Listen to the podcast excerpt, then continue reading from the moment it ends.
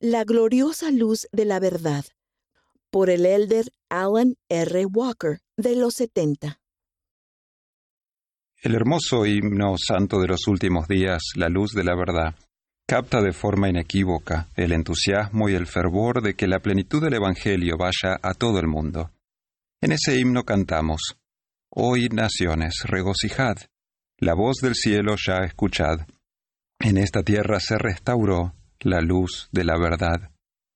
Louis F. Monk, el autor de este jubiloso texto, era un converso alemán que escribió la inspirada letra del himno mientras vivía en Suiza, durante su servicio como misionero de tiempo completo en Europa. El gozo que emana de ver el impacto global de la restauración se expresa claramente en las siguientes palabras del himno. Vivíamos en oscuridad antes de ver el amanecer. El alba vino. Regocijad. La luz se deja ver. Gracias al comienzo de la restauración continua, hace poco más de 200 años, la gloriosa luz de la verdad ahora brilla refulgente en toda la tierra. El profeta José aprendió en 1820 y millones de personas lo han aprendido desde entonces, que Dios da a todos abundantemente y sin reproche. Poco después de la organización de la Iglesia en esta última dispensación, el Señor habló a José Smith y manifestó su abundante amor por nosotros cuando dijo, Por tanto yo el Señor, sabiendo las calamidades que sobrevendrían a los habitantes de la tierra, llamé a mi siervo José Smith, hijo, y le hablé desde los cielos y le di mandamientos para que se establezca mi convenio sempiterno, para que la plenitud de mi evangelio sea proclamada por los débiles y sencillos hasta los cabos de la tierra. Poco después de que se hubo recibido esa revelación, se empezó a llamar misioneros y se los envió a muchas naciones del mundo. Tal como predijo el profeta Nefi, el mensaje del Evangelio restaurado comenzó a predicarse entre todas las naciones, tribus, lenguas y pueblos. La Iglesia de Jesucristo de los Santos de los Últimos Días se organizó formalmente en 1830 en una pequeña cabaña de troncos, en la parte norte del estado de Nueva York.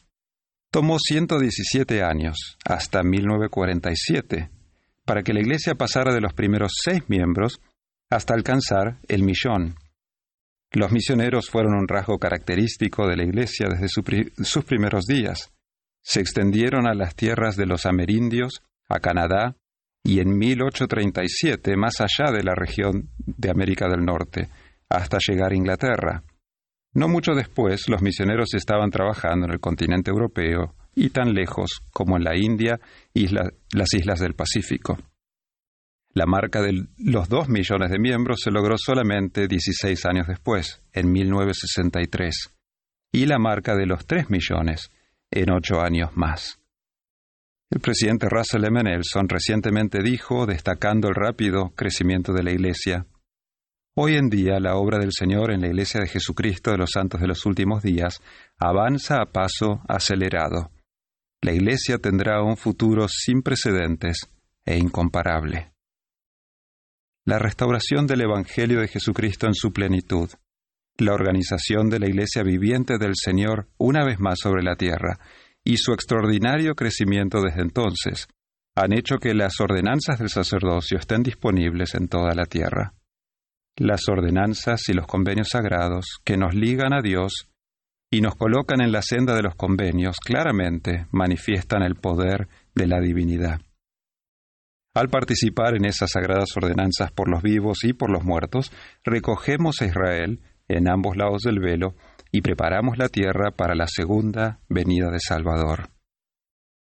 En abril de 1973, mis padres y yo viajamos desde nuestro país natal, Argentina, para ser sellados en el templo ya que por entonces no había templos en ninguna parte de Latinoamérica, recorrimos en avión más de 9.600 kilómetros de ida y otro tanto de vuelta para sellarnos en el templo de Salt Lake.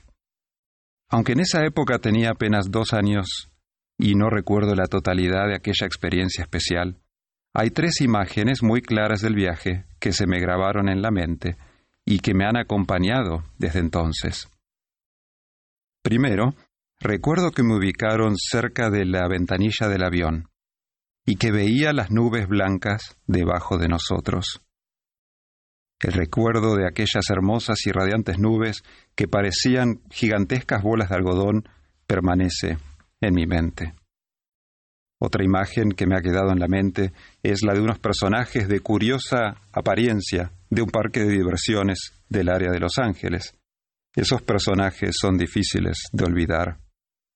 Sin embargo, mucho más importante es esta imagen, radiante e inolvidable.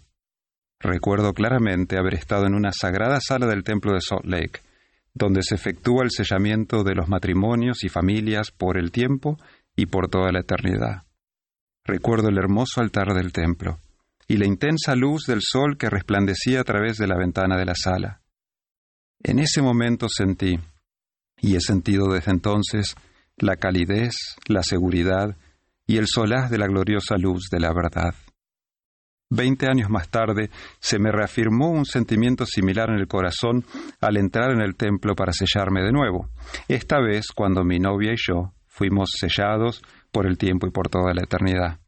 Sin embargo, en esa ocasión no tuvimos que viajar miles de kilómetros, ya que el templo de Buenos Aires, Argentina, ya se había construido y dedicado, y se encontraba a una corta distancia de auto de nuestra casa. Veintidós años después de nuestra boda y sellamiento, tuvimos la bendición de regresar al mismo templo, pero esta vez con nuestra hermosa hija, y fuimos sellados como familia por el tiempo y por toda la eternidad.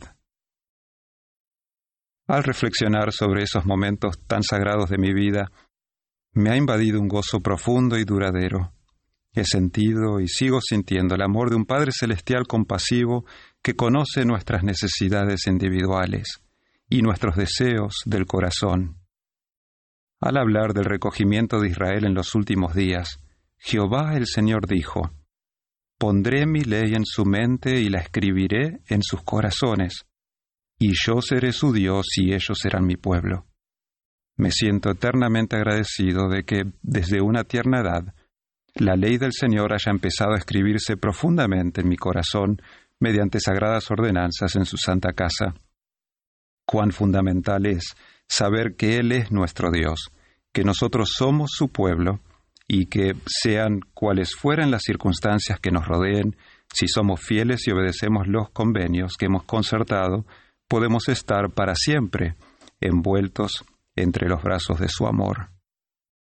Durante la sesión de mujeres de la Conferencia General de octubre de 2019, el presidente Nelson dijo, todos nuestros esfuerzos para ministrarnos unos a otros, proclamar el Evangelio, perfeccionar a los santos y redimir a los muertos, convergen en el Santo Templo. Además, durante la misma conferencia general, el presidente Nelson enseñó, Claro está que la joya suprema de la restauración es el Santo Templo. Sus ordenanzas y convenios sagrados son cruciales para preparar a un pueblo que esté listo para recibir al Salvador en su segunda venida. La restauración continua ha estado caracterizada por la edificación y dedicación de templos a un ritmo creciente. El efectuar el recogimiento de ambos lados del velo, al realizar sacrificios para prestar servicio y al hacer que el templo sea crucial en nuestra vida, el Señor ciertamente nos está edificando está edificando a su pueblo del convenio. La gloriosa luz de la verdad brillará por la eternidad. Alumbra cual los rayos del sol todo el mundo hoy. Testifico que hoy la gloriosa luz de la verdad brilla refulgente en toda la tierra. La obra maravillosa y el prodigio que predijo el profeta Isaías y que Nefi vio están teniendo lugar a un ritmo acelerado aún en estos tiempos difíciles. Como José Smith declarara proféticamente, el estandarte de la verdad se ha izado, ninguna mano impía puede detener el progreso de la obra hasta que se cumplan los propósitos de Dios y el gran Jehová diga que la obra está concluida. Hermanos y hermanas, ruego que hoy estemos dispuestos y decidamos consagrarnos nosotros y nuestras familias a escuchar la voz del cielo, sí, la voz de nuestro Salvador. Ruego que hagamos y guardemos convenios con Dios, lo cual nos establecerá firmemente en la senda que conduce de regreso a su presencia. y que nos regocijemos en las bendiciones de la gloriosa luz de la verdad de su Evangelio. En el nombre de Jesucristo. Amén.